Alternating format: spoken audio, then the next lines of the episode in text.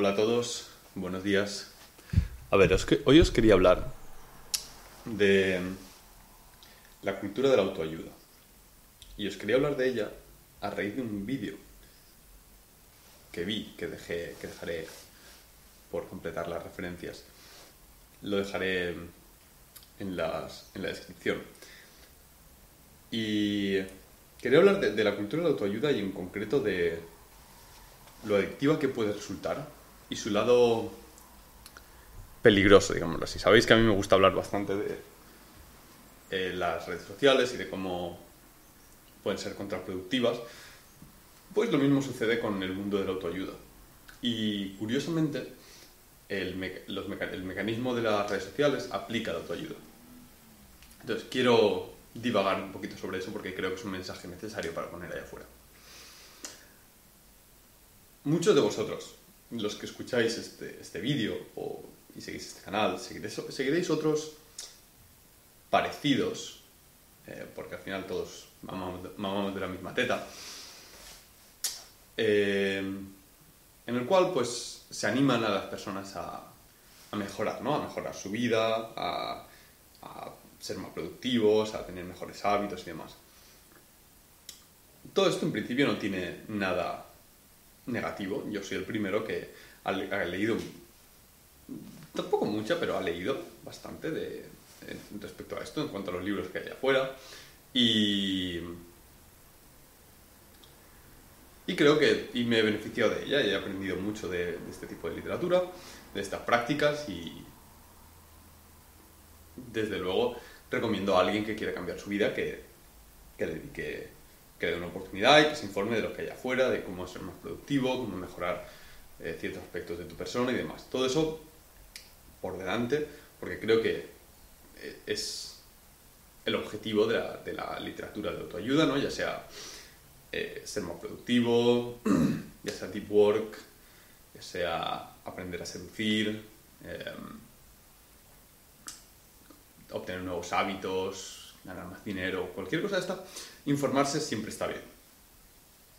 El problema que me acusa, que, que me acusa el problema que, que noto es el dónde trazar la línea entre consumir más autoayuda y trabajar en tus proyectos o en aquello que quieres mejorar. Y es aquí donde radica un poquito el, el peligro de la autoayuda. Y no es por malicia, creo, tal y como sugiere el vídeo que, que linkeo abajo, sino más bien creo que es un subproducto, una consecuencia natural de, de cómo funciona la mente humana. De la misma forma que, aunque sí que es cierto que las redes sociales tienen esta componente de diseño para crear adicción, el mayor problema no es las redes sociales en sí o el Internet en sí, es que nuestra mente funciona así y ante este tipo de información nuestra mente está un poco desvalida. Entonces a nuestra mente siempre le gusta obtener más información. Y existe el, fear of missing out, que generalmente, que es el, miedo de, perder- de perderse algo, que generalmente se atribuye a la sensación de cuando te dejas internet, te- sentir que te estás perdiendo algo importante, de que ahí hay algo que podría cambiar tu vida, ¿no? De que a lo mejor hay una notificación, un nuevo post que es lo que te hacía falta, etc. Pues la, li- la literatura de, de autoayuda genera, iba a decir un poco, pero no es un poco, es bastante, esta sensación. La literatura de autoayuda mm, corre el peligro de hacerte creer que siempre hay otro libro más con esas claves o esa clave que necesitas para tu vida. Y puede ser infinito. Todos hemos visto esa gente que, que habla sobre el libro de autoayuda o, y demás y tiene detrás una pila, ¿no? Eh, Essentialism, Deep Work, Atomic Habits, los hábitos de la gente, los siete, los hábitos de la gente altamente efectiva, eh, yo qué sé, The Power of, the pow- no, The Power of Now, no. Eh, toda esta lista de, eterna de libros y libros sobre cómo ser millonario, de Fast Lane to Millionaire, etcétera, etcétera, etcétera. Y son infinitos. Y, como digo, el contenido en sí no tiene nada de malo. voy a añadir esto porque es un poco un buen ejemplo de la jornada laboral de cuatro horas de Tim Ferriss. Y lo digo, no tienen nada de malo estos libros, a priori, ni creo que estén escritos con malicia, pero el problema es que son, alta, son fácilmente adictivos. Es fácilmente escurrir el bulto de emprender acción en tu vida poniéndote la excusa de que todavía tienes algo que aprender, de que todavía hay ese otro libro que me falta. Y es, tal, es, que mm, sentarme a trabajar en mi proyecto, uff, no sé.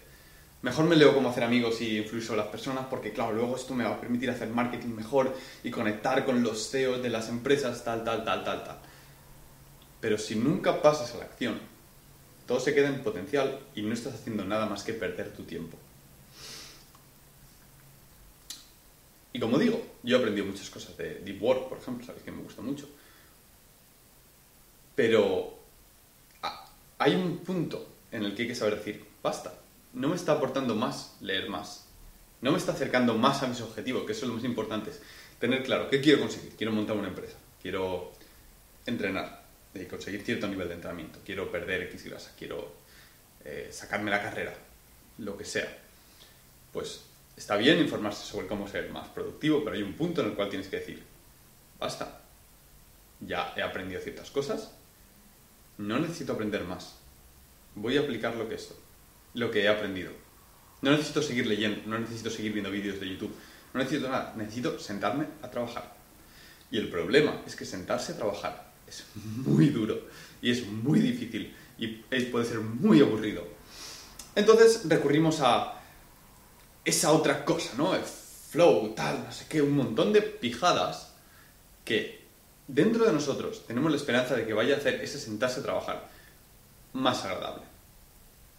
Nunca se hace más agradable. Sentarse a trabajar es pesado, es aburrido y a veces es costoso. Y es, lo que es. Y no hay ningún libro que te vaya a enseñar ninguna técnica maravillosa para aliviar ese sufrimiento, esa pesadez, esa dificultad. Es lo que es, es difícil. Asúmelo y punto. Entonces, esto viene de la mano un poquito de, de lo que se me ha ocurrido llamar la cultura de la motivación. La idea de que para trabajar tienes que estar motivado y tienes que ser lo más productivo posible y tienes que, tener un montón de, hard work, ¿no? y, se, enfatiza mucho el hard work en muchas de estas culturas de la motivación. Pues bien,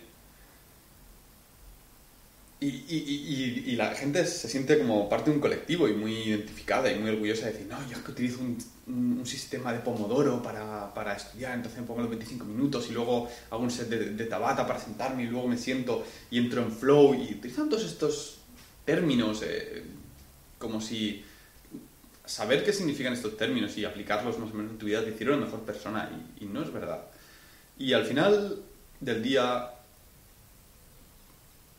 te tienes que sentar a trabajar para que avancen las cosas.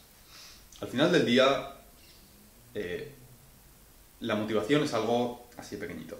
Y la realidad es que no necesitas motivación para trabajar. La motivación está bien tenerla de vez en cuando, está guay, pero la motivación dura 10 minutos. La motivación puede durar 5 minutos. La motivación puede durar tan poco como terminar de ver ese vídeo motivacional con animales en cámara súper lenta y una voz en off y, una, y la música de Transformers. Y lo que tardas en cerrar el navegador y abrir el documento de trabajo, se te puede abrir toda la motivación. Y la clave es que no necesitas motivación para trabajar necesitas sentarte a trabajar.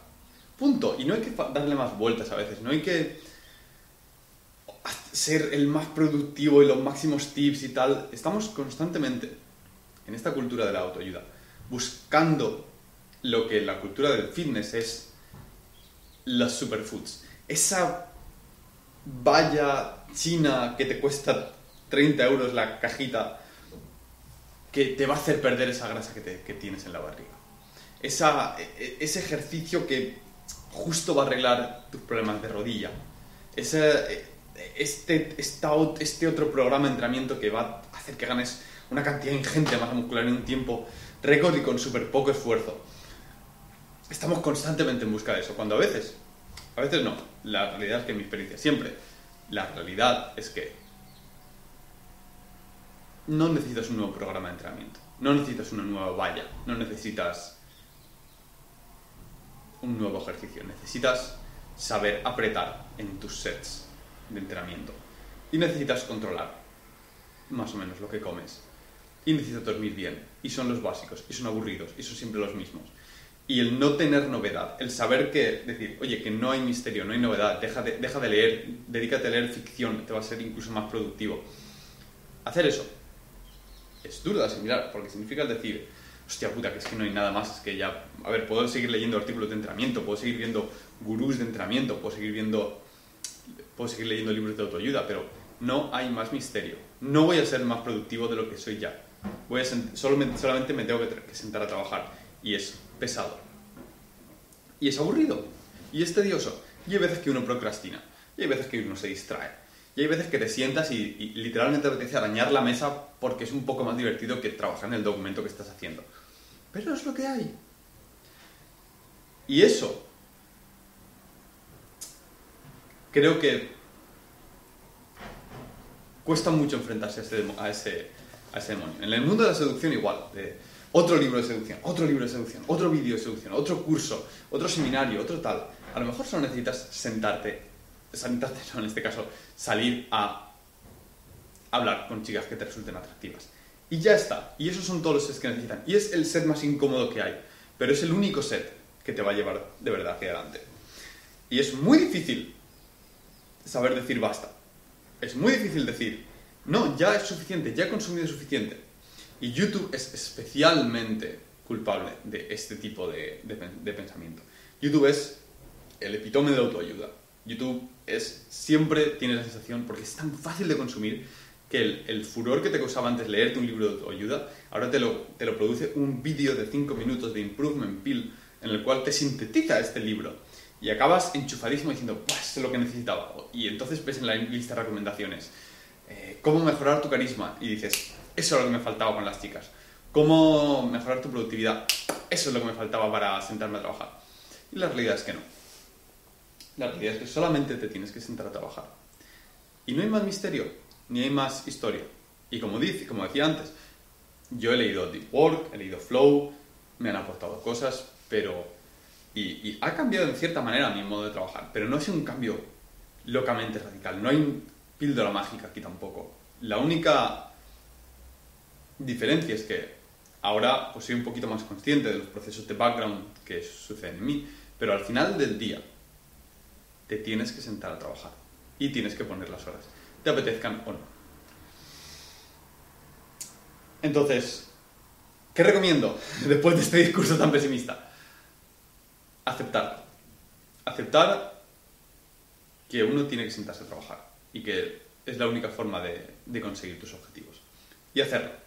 Y con el tiempo te darás cuenta de que hacer las cosas que quieres conseguir requiere mucho esfuerzo y requiere mucho tiempo y no hay atajo. A mí me gusta mucho la analogía de escribir un libro, porque escribir un libro es una tarea especialmente tediosa especialmente larga, solitaria y difícil. Trabajar en una empresa, pues bueno, pues cada día tienes un poquito un proyecto diferente, más o menos, o pues, saltas de una cosa a la otra, hablas con gente, lo mismo con en la universidad, bastante variado, en el research, leyendo papers, tal. Escribir un libro es una tarea especialmente aburrida. Sobre todo si quieres escribir un buen libro. Sentarte a trabajar día tras día en tu escrito y leerlo y releerlo y releer lo mismo que ya has leído cinco veces y pensar si existe una mejor forma de escribir este párrafo, si la coherencia del libro es total y, son, y, no hay atajo. Al final tienes que haber tecleado, yo qué sé, 80.000 veces el teclado del ordenador o 100.000 veces el teclado del ordenador y no hay método de productividad que vaya a hacer eso más ameno. Solo te tienes que sentar, buscar tu método de trabajo, lo que funcione para ti. Hay gente que trabaja mejor en bloques más largos, gente que funciona mejor en bloques más pequeños, gente que funciona mejor en una cafetería, gente que funciona mejor en casa, gente que funciona mejor en una cabaña en medio del bosque. Cada cual tiene su método, pero al final del día tienes que sentarte a hacerlo. Y eso es duro, Y es muy duro, pero es que no hay ningún atajo. No hay libro de autoayuda que te haga sortear ese atajo. Entonces al final del día te tienes que sentar a escribir. Tengas motivación o no. Día tras día te tienes que sentar a escribir. Entonces, me gustaría con este vídeo desmitificar un poquito la idea de que tienes que ser mega productivo y tienes que estar en estado de flow y que, y que qué maravilloso es la vida y que optimista es todo y que, que, que, que, hard work soy, porque a veces incluso en esta cultura se, van a, se va, vanagloria la gente de cuán duro trabaja, de cuán de cuánto esfuerzo están poniendo, de cuánto sufrimiento están aguantando. Y también es una cultura estúpida. No quieres trabajar, no, no tienes que pasarlo mal para trabajar, ni tienes que pasarlo bien, tienes que sentarte a trabajar. A veces es aburrido, a veces estás enchufadísimo y va todo súper rápido y a veces que es pesado. Pero tienes que sentarte a trabajar. Lo que tampoco puedes esperar es que la gente te dé palmaditas en la espalda por lo mucho que has sufrido. O por, Buah, es que he estado hasta las 3 de la mañana trabajando porque tal. Me da igual. Me da exactamente igual todo lo que hagas. Haz tu trabajo y no esperes que nadie te reconozca nada por ello. Hazlo si lo quieres hacer. Y si no quieres hacerlo, sé honesto con ti mismo y no lo hagas. Anda el camino si lo quieres andar. Y si no quieres, no lo hagas. No eres mejor ni peor persona por ello. Entonces, no esperes tener motivación para sentarte a trabajar. No te veas otro vídeo de YouTube. No te leas otro libro de autoayuda. Simplemente siéntate y trabaja. Haz lo que tienes que hacer. Acaba la mañana y sigue con tu vida. Y aprende cuando un libro un vídeo de YouTube te va a aportar algo y cuando no. Y eso es difícil de, hacer. O sea, para tu cerebro ver un vídeo que te llama mucho la atención y que la señal que da a tu cerebro es este vídeo o este libro me va a aportar lo que me falta en la vida me la voy a ver y voy a ser súper productivo. Aprende a, pararte en ese momento, cortarle el hilo de pensamiento y decir, he visto antes, a lo largo de mi vida, 50 vídeos que son muy parecidos a este. Y ninguno ha producido un cambio radical. La probabilidad de que este sea el vídeo que cambie mi vida es bastante pequeño. Así que, seguramente, este vídeo no me vaya a aportar nada valioso y lo, simplemente me va a hacer perder tiempo, me va a dar un chute de motivación que se va a desvanecer tan pronto como me levante de la silla. No voy a verlo. Estoy, me siento pleno y satisfecho con mi vida y mi conocimiento. Es suficiente. Voy a parar de consumir. Y hacer este paso es muy difícil.